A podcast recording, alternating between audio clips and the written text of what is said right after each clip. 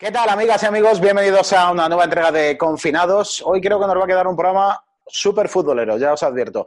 Eh, tenemos eh, una conversación con Víctor Horta, que es ahora mismo director deportivo de un equipo mítico en el fútbol del Reino Unido, como es el Leeds United, y con una amplia experiencia después de trabajar en varios equipos y en varios países, con un conocimiento, la verdad, exhaustivo del fútbol, del negocio y de lo que puede cambiar, que esa es la gran pregunta que nos vamos a hacer hoy en Confinados. ¿Cómo va a ser el fútbol que venga? Porque evidentemente eh, vamos a asistir a una crisis, a una recesión económica que mm, es evidente que va a afectar también al mundo del fútbol, que es un negocio que mueve una enorme cantidad de millones de euros a lo largo del planeta. Hablaremos con Víctor Horta y analizaremos después con Agustín Galán, con Iván Castellón, con eh, Alberto Benito, para saber exactamente cómo será lo que nos viene, cómo será el fútbol, ya no en el corto plazo inmediato en el que todos soñamos con que se puedan acabar la temporada, aunque evidentemente todo eso ahora mismo queda en segundo plano. Pero ¿cómo será el fútbol una vez recuperemos la normalidad? Todo eso lo vamos a analizar desde ahora aquí en Eurosport en Confinados.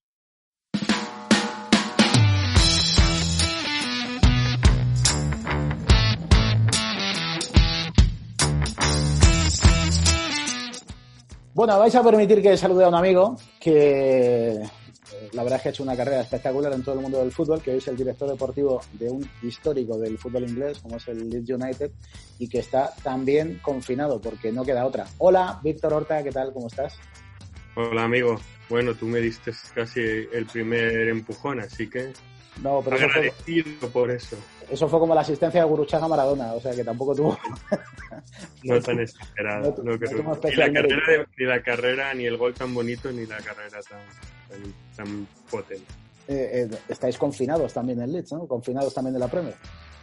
Sí, el gobierno con unas medidas, creo que fue el martes pasado, quizás algo un poco menos restrictivas en España, sobre todo con el ejercicio al aire libre. Quizás ese es el gran cambio, el ejercicio al aire libre. Sí es verdad que creo que el tema de trabajos esenciales aquí se está llevando más a rajatabla. Mm. Creo que el gobierno español lo hizo el domingo, ¿no? Y, bueno, la verdad que lo que veo es que vivo justo en el centro y no, se ve nada, nada, nada de movimiento, autobuses vacíos, etcétera. Creo que al final todos poco a poco tenemos que pasar este proceso porque creo que es la única manera de combatirlo. Eh, ayer me acordé de ti y me acordé un poco de lo que representa eh, el público para el fútbol inglés, da igual que sea la Premier League la segunda división, como ahora eh, eventualmente está, está tu equipo, el Leeds, porque ayer estábamos eh, no pronosticando, yo creo que es una realidad, Víctor, el fútbol, a bueno, el fútbol y el resto de deportes, pero a corto y a medio plazo, es evidente que vamos a vivir una competición que va a ser a puerta cerrada. Y claro, eh, te pones, el otro día hablando, por ejemplo, de la Fórmula 1, ¿no? Hay carreras a lo largo del circuito, por ejemplo, la carrera en Abu Dhabi, donde no hay mucha gente, es decir, es un espectáculo mucho más televisivo, pero claro, se te viene a la memoria las imágenes del fútbol inglés. Repito, da igual que sea la Premier, que sea la, segunda división. Eh, ¿Cómo vais a sobrevivir a eso, Víctor, a, jugar al fútbol sin público en, el Reino Unido? Bueno, te contaba antes of the record que nosotros es durísimo a nivel económico y a nivel emocional nivel económico porque la gente está muy equivocada con los derechos de la Premier League y Championship. Y League One y League Two es otra entidad. O sea, Premier League no es como en España, que la primera división y la segunda división es Liga de Fútbol Profesional. Aquí no, aquí la Premier League es una, luego Championship, League 1 y League 2 es otro. Entonces nosotros dividimos nuestro contrato con 72 equipos eh, televisivos. Por lo tanto, creo que a día de hoy, con la subida de este año, tenemos menos que la media de segunda división española. Pero luego tenemos 35.600 tipos que van todas las veces a la road, que compran todas las entradas, que vendemos todos los palcos VIPs, que son palcos donde puedes comer, puedes beber, puedes hacer una experiencia más, más VIP, que tenemos casi unas 5.000 entradas VIP. Y, y, es un golpe durísimo. Nosotros de los dos partidos que ya nos han podido disputar, que encima uno era Fulham, todo vendido, y Luton, todo vendido, de ingreso directo ha sido 2.400.000 libras con lo que contamos con los cinco partidos que no se van a disputar van a ser 5 millones. Obviamente nosotros creemos que la salud es ante todo lo primordial y obviamente eh, tenemos que adecuarnos a la circunstancia. Para nosotros un, un fútbol sin público sí es verdad que se va a poner o se habla el rumor de la alternativa del streaming, que aquí, como tú sabes, los sábados a las 3 de la tarde no se dan partidos por la tele. Entonces, bueno, ya habría que abrir una fórmula para intentar hacer algún tipo de ingreso, porque el abonado gratis y el no abonado eh, pagando una cantidad. Y bueno, eso sería por lo menos para intentar compensar, que obviamente no lo compensaría ni mucho menos. Mm. Y luego a nivel emocional. Este club lleva 16 años sin, sin pisar la Premier League, que es un club que, estaba soñando con esto y con vivirlo. El año pasado lo estuvimos muy cerca y no lo conseguimos. Y este año otra vez, después de un periodo malo, habíamos recuperado la racha buena y emocionalmente para esta gente va a ser muy complicado. Y esa es otra cosa que hay que valorar, porque estuvimos un poco analizando cosas con a de seguridad. Yo no tengo muy claro si nosotros nos jugamos el ascenso contra el Basley a puerta cerrada yo creo que puede haber 100.000 tipos en torno al estadio. ¿eh? Y no sé muy claro cuál puede ser la salud pública, cómo se puede controlar eso. No lo sé, sinceramente no lo sé. Por lo tanto, en nuestro caso eh, y en el caso de la Championship, la taquilla es determinante. Creo que en el caso de la Premier y otras ligas, al ser soportadas más por el derecho televisivo, es diferente, pero en nuestro caso es absolutamente determinante. Has, estado, has trabajado en varios países a un nivel eh, excelente. Eh, ¿Tú crees que esto va a cambiar el fútbol? O sea, haciendo, teniendo una mirada más amplia, un, pensamiento un poco más crítico, Víctor, ¿va a cambiar el fútbol después de todo esto? Bueno, creo que va a cambiar la sociedad, ¿no? Eh, mi padre decía una frase, ahora estará en el cielo, que, que, cada sociedad necesita una gran guerra cada 50 años. Sí. Es una frase muy de mi padre. Sí, se puede decir que nosotros tenemos la nuestra ya. Exacto creo que seremos un poco los abuelos, ¿no? Los nietos. Nosotros vivimos una crisis con un virus biológico, etcétera, y seremos un poco las historias del abuelo y hemos vivido esto. Entonces tiene que haber una refundación de todo. Yo creo que en el sentido de consumo, etcétera. Bueno, hay ahora mismo del periodismo, ¿no? Se puede seguir haciendo periodismo sin viviendo el sofá de tu casa y el salón de tu casa. En el salón de mi casa directamente. eso, es así, claro. Obviamente es diferente, pero se puede seguir avanzando. Yo creo que se va a avanzar mucho sobre el teletrabajo. Creo que es otra reflexión que hay que hacer, que a lo mejor las oficinas y demás, y en el mundo del fútbol está claro que, que creo que tenemos una visión cortoplacista que es lógica, que es basada en el objetivo. El objetivo normalmente suele ser anual. Muy pocos equipos hacen objetivos a 5, 3, 5 años. Tú lo puedes hacer mentalmente, pero es un objetivo anual. Y ese objetivo cortoplacista te lleva a tomar decisiones de riesgo, sobre todo muchas veces a nivel económico o porque tienes que competir contra tus rivales que toman las mismas decisiones. No sé si me explico. Entonces, un evento de este caso, digamos, ostras, a lo mejor hay que pensar a medio plazo, ¿no? Que no sé qué pasará dentro de 10 años. Y eso es una reflexión que creo que tenemos que hacer. Eh, y no sé si tendrá que ver tanto con los gastos de salarios, etcétera, sino un poco con, el consumo de todo, ¿no? y hacer proyectos a medio plazo. Pero claro, si tu rival hace el proyecto a corto plazo, tienes que competir, porque igual que Luton competirá con el Basley por no descender, o nosotros con el West Bromwich y el Fulham por ascender, y eso es un poco lo que ahora nos hará reflexionar en todos los ámbitos del deporte, ¿no? Eh, y del deporte competitivo, em, que es realmente el, el medio plazo. Yo tengo la suerte de compartir en mi equipo el 15%, no sé si sabes, es de los San Francisco 49ers. Sí, sí, sí. Y ellos tienen una visión del deporte, a lo mejor no basada tanto, claro, obviamente nosotros no digo que nos eliminen los descensos y los ascensos porque es parte de nuestra vida, claro. pero tienen una visión del deporte mucho más medioplacista. Si te fijas y lees eh, en NFL, en NBA, están sufriendo grandes recesiones, etcétera, etcétera, pero no hay esa señal de alarma que hay en el fútbol europeo y tú puedes oír reflexiones y de hecho hemos tenido conversaciones con ellos un poco para compartir ideas. Y es porque al final ellos tienen una visión de gasto mucho más medioplacista y quizás eso sea una de las cuestiones que hay que reflexionar, pero bueno, al final... Lo que pasa, Víctor, también ellos en Estados Unidos, también un poco por, por, el conocimiento que yo tengo de la MLS, de los años que estuvimos aquí en Eurosport haciendo la MLS, ellos tienen esa, que es muy del deporte americano, ¿no? Del eh, wait, until, wait until next year. Es decir, este año no me ha ido bien, pero el año que viene tengo la opción de tomarme la revancha y de pasar de ser el peor equipo de la conferencia, me da igual que sea fútbol, baloncesto. el año que viene puedo intentar ganar, ¿sabes? Eso aquí, claro, es una cuestión cultural. Es imposible que la cambiemos. Con lo cual, la urgencia, yo creo que va, es, es, inherente a nuestra condición de, ligas que suben y que bajan. Sí, los San Francisco 49ers les pasó eso, ¿no? Hace dos años, casi de los peores equipos de la liga, el año pasado subcampeones, ¿no?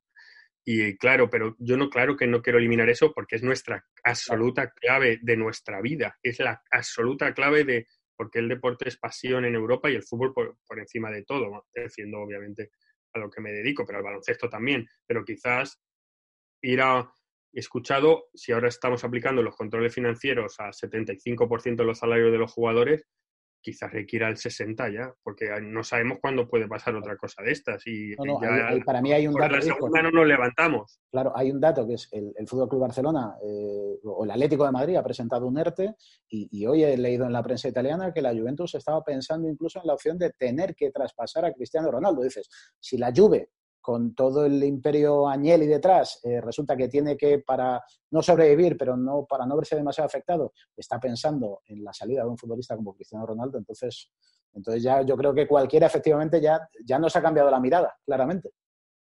Sí, y yo creo que habrá que ir hacia eso, ¿no? Mantener a lo mejor eh, también puede ser que hayamos más reflexiones de calendarios más cortos para tener plantillas más cortas, eh, menos competiciones, que aquí en Inglaterra a veces lo de las copas, ya se está hablando de que al año que viene a lo mejor una solución es eliminar las dos copas.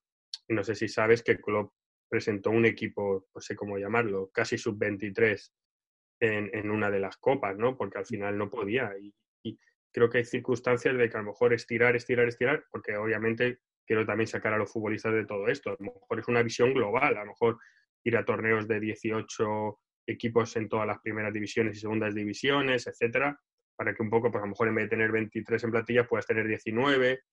Buscar un poco una reflexión de sostenibilidad, que nos hemos dado cuenta que dos meses parados, tres meses parados, es un shock inesperado, ¿eh? No, no, ha sido es un, es un, shock global en todos los sentidos. Lo que pasa que, claro, al final hablamos muchas veces de, de, del fútbol. Parece que cuando hablamos de fútbol hablamos del deporte. No, es que conviene no, no, no, no mezclar. Es que el fútbol representa pues, en España, por ejemplo, y pasará lo mismo en el Reino Unido, representa una parte muy importante del Producto Interior Bruto de, un país, es decir, es riqueza, es industria, es comercio, es trabajo, y por eso digo que tenemos que hacer una, una valoración yendo más allá. Y efectivamente, yo no tengo ninguna duda, y, además me alegro que estés, o, o, o en tus argumentos me veo reflejado ya ha cambiado, es decir, el fútbol va a cambiar porque la sociedad va a cambiar. Al final el fútbol es un reflejo de la sociedad, Víctor. Yo eso siempre lo he dicho. Y una de las cosas que siempre me han indignado muchísimo es cuando muchas veces has puesto, por ejemplo, el reflejo del fútbol en todo lo negativo. Bueno, por ejemplo, la violencia. No, fútbol no genera violencia. El fútbol refleja la violencia de la sociedad. Entonces, el fútbol se tiene que acometer a lo que va a pasar en la sociedad. Que he escuchado a un especialista economista que es que estamos en un periodo de hibernación económica, sí. que va a pasar a un periodo de recesión que ojalá no pase a un periodo de depresión, con una salvedad, que ha habido recesiones por países, como en España la crisis del 2008, recesiones, pues, qué sé, imagínate, los, el conflicto de los Balcanes, pero imagínate que de recesión económica mundial vamos a una depresión económica mundial. Obviamente, a partir de ahí, ojalá que en ese proceso entre recesión y depresión, que es lo que yo creo que a mí me da mucha esperanza, porque todavía creo en la condición humana por encima de todo, soy un optimista de la humanidad, como es un problema mundial y global, nos unamos todos para pasar este momento, eh, primero desde el punto de vista de la salud, que es lo que estamos haciendo ahora, unirnos todos para combatirlo desde el punto de vista de la salud y cuando salgamos, combatirlo desde el punto de vista de pues, la solidaridad económica, de poder entre todos sa salir de esto, porque al final todos nos necesitamos, que es una cosa que también he escuchado varios expertos economistas que dicen que es de lo más positivo, que no es una cosa que haya sido centralizado, que va a ser mundial, entonces, yo qué sé, no sé, no soy una persona muy pequeña, pero que a lo mejor los bancos mundiales no tengan que cobrar intereses a los países durante los próximos cinco años, ¿por qué no? Cosas así, ¿no? Que, que sea una ayuda a la sociedad, que nosotros el fútbol somos el espejo reflejado de gente que va a tener muchísimos, muchísimos problemas. Pero tú has dicho una cosa muy importante, pero es que el fútbol muchas veces somos ese reflejo de la que la gente eh, escuchas encuestas de que aquí en Inglaterra escuché una encuesta de qué es más echas de menos y todo el mundo pone por encima de todo el fútbol el fin de semana. En todo. O sea, echa de menos no ir a los restaurantes, lo otro, en todas las encuestas, una encuesta a la BBC el otro día y porque al final hay gente que está de lunes a viernes en la fábrica matándose aquí en el Yorkshire, que es una ciudad muy industrial, para el sábado ir a Elan Road a, a, a, no digo, es la parte más bonita de su semana. Ahora obviamente Si imagínense, no tiene ni el periodo del trabajo ni tiene lo otro, por lo tanto, hay que refundarnos conjuntamente. Bueno, es evidente que todo ha cambiado. Eh, cambia aquí, va a cambiar en España, va a cambiar en el Reino Unido, cambia en todos los países. Con Brexit o sin él, esto no distingue fronteras y es evidente que, que... Yo estoy convencido, Víctor, que esto nos va a cambiar y nos va a cambiar para mejor, pero evidentemente la travesía, espero que no sea larga, pero la travesía va a ser costosa y es, es evidente, es evidente cada día. Pues nada, Víctor, me alegro muchísimo de hablar contigo, de verte, te veo en forma, te veo ahí orgulloso con la camiseta del Leeds, así que... Un poco de escudo de centenario, que encima cumplíamos 100 años. No sé si sabes que en el Leeds, un poco como tu Atleti, siempre hay un comentario de que cuando van bien las cosas siempre pasa. Y ahora el comentario es este, nos habíamos puesto otra vez primeros en la liga y ha pasado esto. Y obviamente lo primero es la salud, pero queda eso siempre de ese equipo con cierta pesimismo, que yo lo escucho mucho he intentado cambiarlo, porque al final terminas escuchándolo, escuchándolo, escuchándolo. Y bueno, ojalá cambiemos ese pesimismo por ese optimismo, primero por la sociedad, que lo importante es que todos estemos bien, que salvemos vidas, que la gente no salga de casa, y lo segundo, pues cuando vuelva a la normalidad, traer a esta región la alegría de, un ascenso, porque es que encima se lo merece, porque más lealtad aficionados y afortunadamente tengo la suerte de trabajar en grandes clubes, dos me han marcado por encima de todo, que son el Sevilla y el Leeds United, con un corazón también que tengo para el Elche, porque lo tengo, mm. que me, fue un año muy importante en mi vida con todo lo que pasó, y, y, los tres, Elche, Sevilla y Leeds, he encontrado una afición que ojalá pueda retribuirla de, de toda la confianza y de todo lo que sienten los colores. Bueno, pues que se reanude, que pasemos esto y que suba el Leeds, que es lo que más nos importa. Te mando un abrazo de un montón de amigos que dejaste en Eurosport y que cuando se han enterado que hablábamos hoy me han dicho, mándale un abrazo. Digo, no os preocupéis.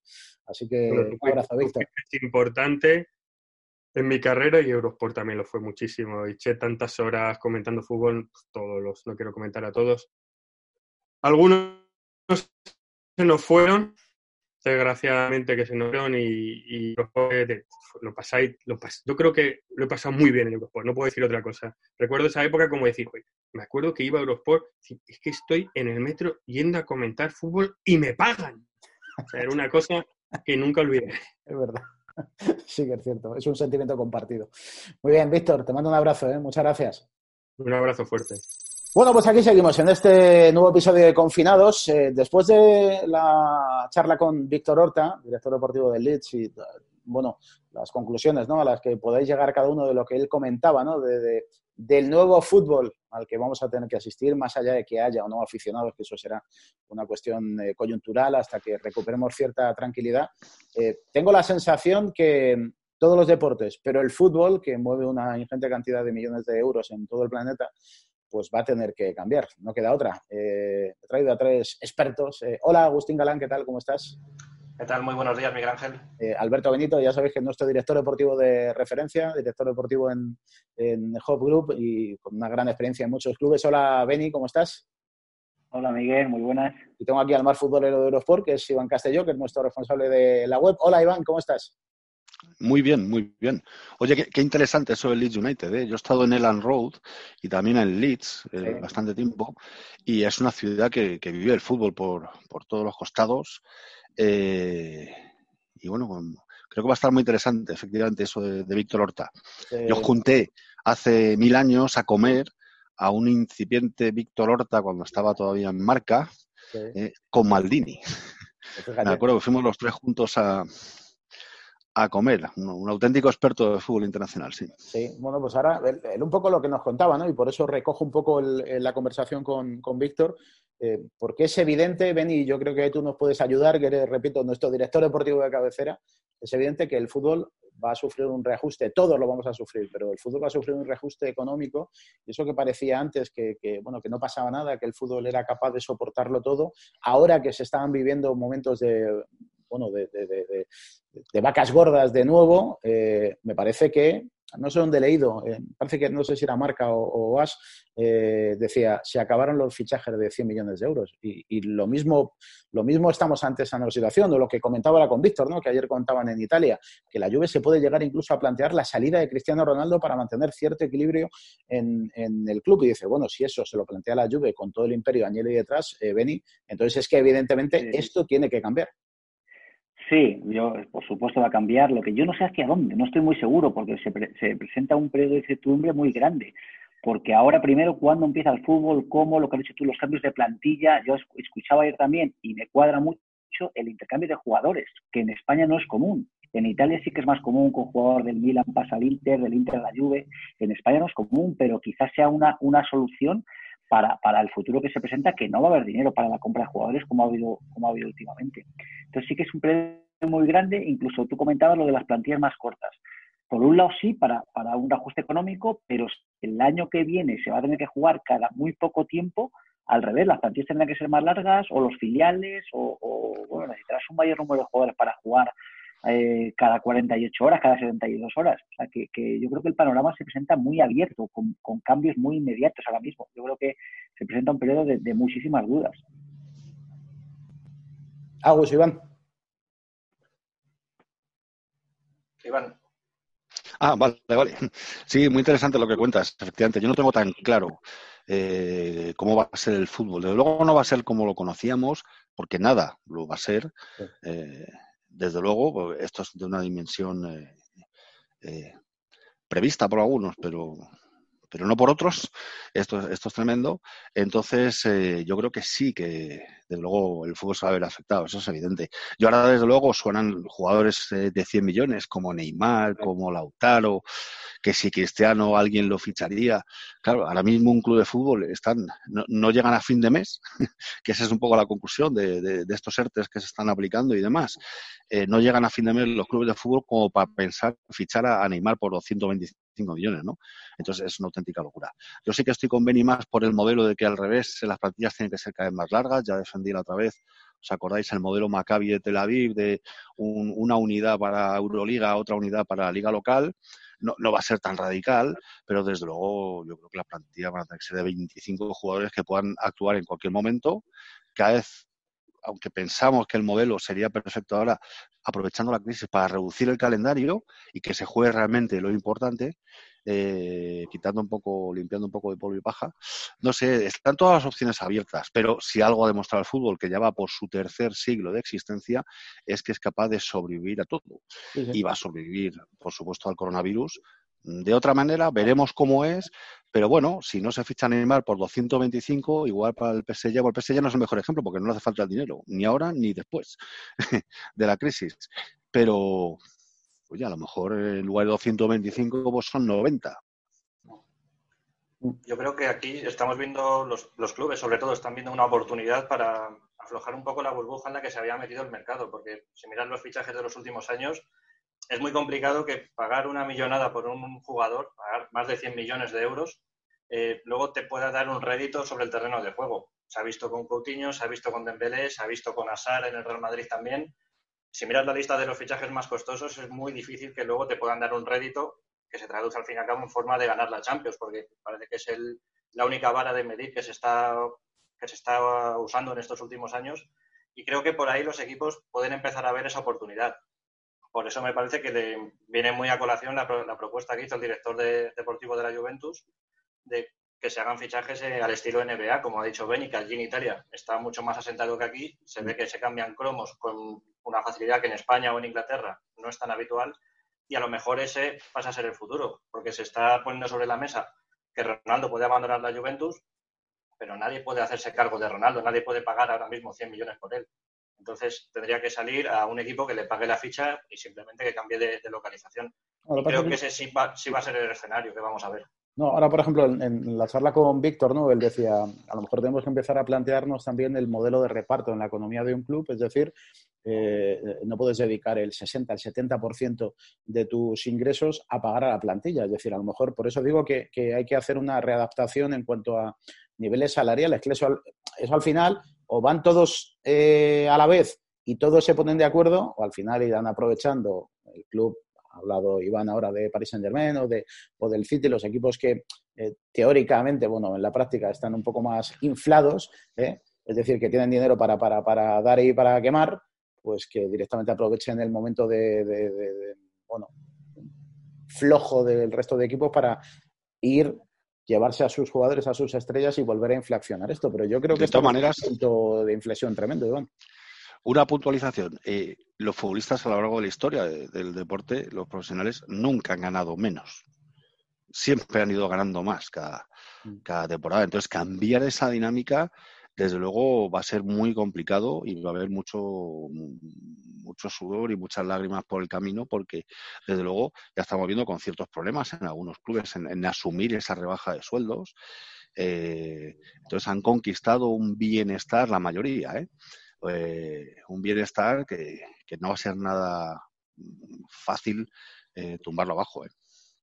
Lo que pasa es que yo creo que venía ahí, por ejemplo, desde, la, desde que se instauró el control económico, por ejemplo, en la Liga Española, ¿no? que es la verdad que yo creo que, estamos viendo otro fútbol desde ese momento porque es un entorno mucho más eh, seguro para todos, para, para, los propios clubes, para los propios jugadores, para los patrocinadores, para los accionistas de los clubes. Es decir, es un entorno eh, donde está todo mucho más garantizado.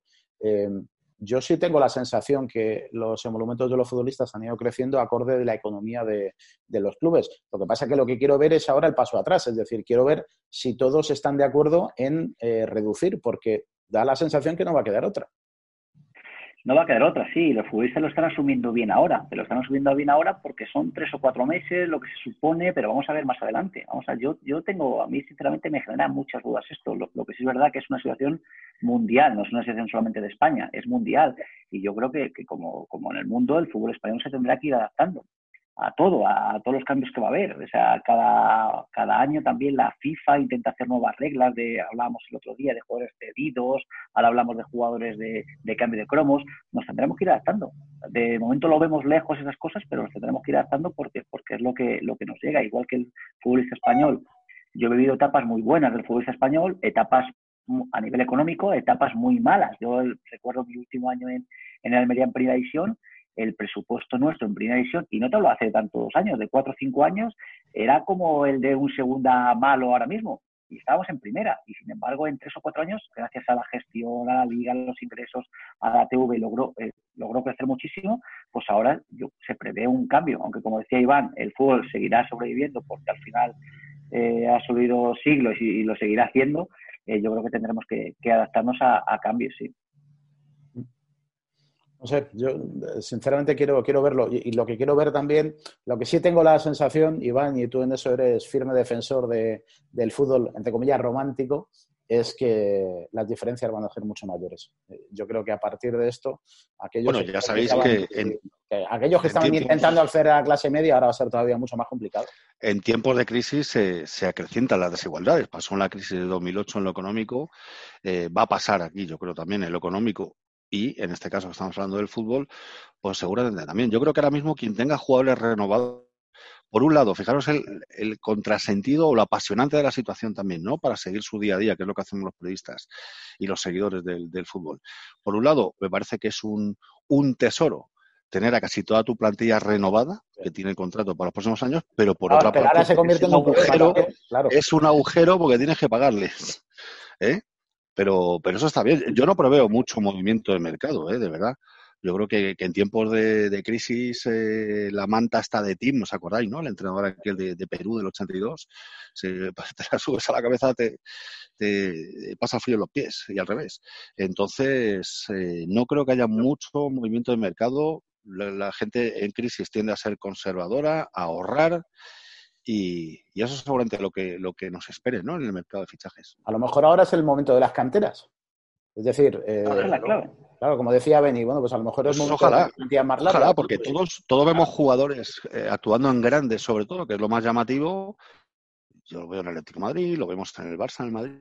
Pero Dios mío, ¿cómo se han gastado esta, esta fortuna en un extranjero que no aporta absolutamente nada y que seguramente el chaval que está en el filial si crees en él y le das 10 partidos, pues lo va a hacer igual o mejor, seguro.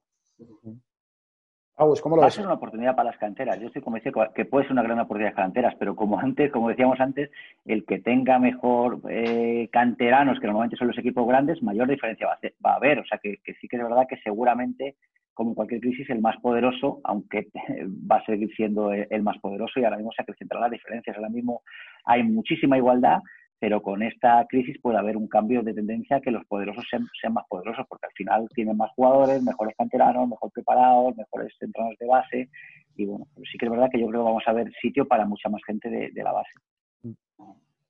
Sí, y además eh, ahora va a haber mucha gente que haga presión también por el formato de la Superliga. Infantino ya dijo en el comunicado que cuando había permitido que la Eurocopa y la Copa América se hicieran el año que viene, pues que luego esperaba que esa solidaridad que la FIFA ha tenido ahora con las confederaciones, luego lo tengan a la hora de no poner trabas con el Mundial de Clubes que quieren plantear en, China en, o en 2021 o en 2022 ahora.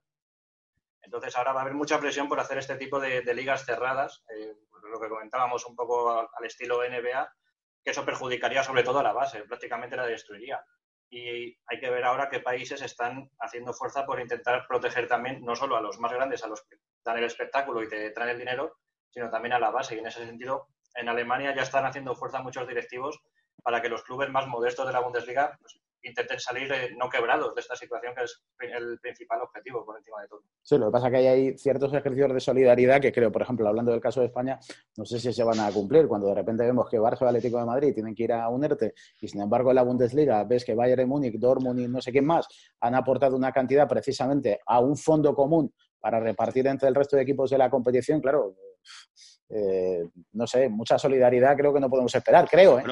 Ya, ya pasó hace, hace unos años que el Bayern de Múnich eh, intervino decisivamente para que no quebrara económicamente el Borussia de Dortmund. ¿eh? Mm. O sea, casi su rival más directo en las últimas temporadas. Esa mentalidad en España, como bien sabemos, no, no existe.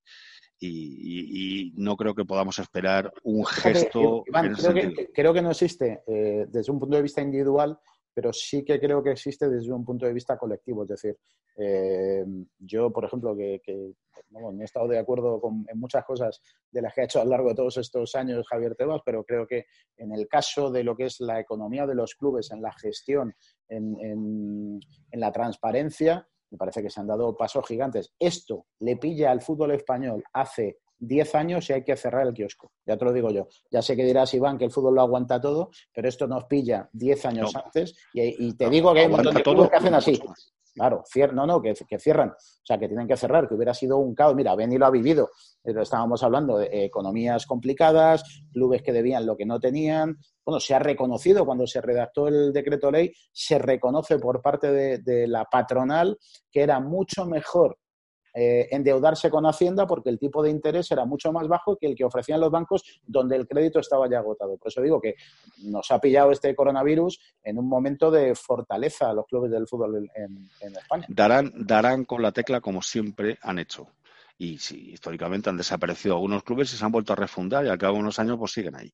Entonces no, no creo que esto tumbe el fútbol. Ese es mi titular pese al dramatismo de la crisis, ¿no? Y que primero están las personas, eh, el, deportista es un, bueno, pues una persona con muchas más opciones de salir indemne de esto, como estamos viendo también, porque están sanos y, fuertes.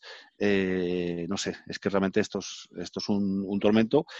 Y el fútbol tiene que ser una de las banderas que rescate moralmente a la humanidad cuando esto escampe un poco.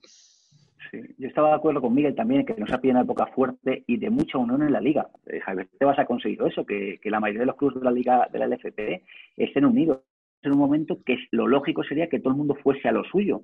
Que ayer, por ejemplo, escuché a Caíno, presidente del Cádiz, que va primero y que, que para él vendría fenomenal acabar la temporada, y dijo que lo justo es eh, eh, acabar la temporada, o sea, que se jueguen los partidos. Eh, y eso que el Cádiz está en ascenso directo. Entonces, quiero decir que yo veo unión dentro de los clubes. En otras ligas veo como más diferencias. Ahora, en, los clubes españoles, en los de la LFP, yo veo bastante unión y que nos ha pillado en un momento que están dentro de cada uno tendrá sus ideas, pero bastante unidos. Bueno, que hay que ver Sí, decías, Agustín, perdón. Sí, eh, no solo la solidaridad que se, se, está viendo, si ha habido cambios en la liga, y también se está viendo en la competitividad. Ahora mismo la liga, eh, es verdad que Barcelona y Real Madrid no están en su mejor momento de brillantez, venían de un pico muy alto, mm. pero es verdad que la clase media, la clase media baja de la liga es muy poderosa, muy potente y hacen que prácticamente cada partido merezca la pena verlo, que es un escenario que hace 10 años no sucedía. Antes jugaba Barcelona contra Osasuna y sabía que era 7-0, 8-0. Eso también ha cambiado y es una realidad de cómo en cuanto se hace un, esfuerzo porque todo el mundo esté en, condiciones de relativa igualdad, el producto también sale mejorado al final. Eh, en, cuanto, eso lo estamos hablando un poco a nivel local. En cuanto al nivel continental, eh, ¿no pensáis que del mismo modo que decimos que decía Iván, y con toda la razón, que al final siempre los poderosos salen más beneficiados en momentos de crisis porque tienen más recursos para salir antes de ella, eh, ¿no nos irá a pasar exactamente lo mismo eh, en cuanto a, por ejemplo, la Liga de Campeones? Es decir, que los equipos de España, de Premier, de Alemania, de Italia, van a marcar muchas mayores diferencias con equipos de la Liga Portuguesa, Holandesa, Belga y demás? Hombre, yo creo que está ahí sobre el escenario que como la UEFA dé un paso en falso, eh, los clubes van a aprovechar esto también para decir, venga, en este momento vamos a crear la Superliga Europea y, vamos a dar un paso, es como una, apuesta doble o nada, ¿no? Mm. Eh, cuando peor estamos, venga, vamos a dar el salto y vamos a por todo allá para quedarnos con el negocio, que realmente es la aspiración que han tenido siempre, siempre los, los grandes clubes de, de Europa. Bueno, veremos, hay muchas incógnitas, ¿no? Y, esto, fijaros, el fútbol es tan apasionante que, sin fútbol hablamos más que antes de, fútbol, ¿no? Y eso no es fácil de conseguir. No, sí que es cierto. Muy bien, Beni. Eh, a todo esto, en tiempos normales, es decir, si no estuviéramos eh, con esta pandemia, este es el momento en el que todas las direcciones deportivas están manos a la obra. Este es el momento más delicado del año. ¿no? Sí, es el momento en el que hasta ahora se ha estado acumulando información y ahora es el momento de ejecutar. A mí siempre me ha gustado ejecutar con tiempo, preparando el año siguiente. Eh, lo que pasa es que ahora, como antes decía, se abre un periodo también muy difícil. Se, se abre que las ventanas van a estar abiertas seguramente hasta enero. Entonces va a cambiar todo. Normalmente ahora es el periodo, el de tomar, de ejecutar decisiones, ya tener un poco tu estrategia y tomarlas de aquí a eh, de ahora uno o dos meses. Ahora con esta situación ha cambiado. Los contratos de los futbolistas que acaban en junio van a acabar cuando acaben las ligas. Las ventanas están abiertas. O sea, un periodo, eh, eh, las plantillas, a ver si son de 25 jugadores, son de más. O sea, es un periodo que, yo creo que hay que estar tranquilo. El que antes vea dónde va a estar es el que va, el que va a coger ventaja, pero un periodo difícil, difícil para tomar decisiones. Muy bien, pues nada, os deseo que tengáis un buen primer día del mes de abril ando un poco perdido. Creo que estamos a día uno, ¿no? Y creo que el miércoles, eh, entiendo que me, pasa como nos pasa a todos, que de repente tienes que preguntarte dos o tres veces, incluso tirar del móvil para saber qué día de la semana estás. Así que nada, nos ha quedado muy futbolero hoy el confinado para alegría de Iván Castelló, así que mañana... Bien, es el camino. Mañana, retornamos, mañana el Giro de Italia mañana va a anunciar, eh, bueno, algo tiene que anunciar, el Giro de Italia anunció que el día 2 anunciaba. Entonces, espero que sea una nueva propuesta de fechas, aunque evidentemente con toda la cautela por la situación que estamos viviendo. Muy bien, Agustín Galán, cuídate, un abrazo. ¿eh? Un abrazo, muchas gracias. Muchas gracias, Benito. Un abrazo a todos. Gracias, Iván. Que sigáis. Gracias, adiós. Pues esto es lo que nos ha traído el Confinados de hoy. Este programa que tenéis, ya sabéis, disponible como toda la información, todo lo que esté ocurriendo en el mundo del deporte a través de www.eurosport.es. Mañana nueva cita con Confinados. Mañana, adiós.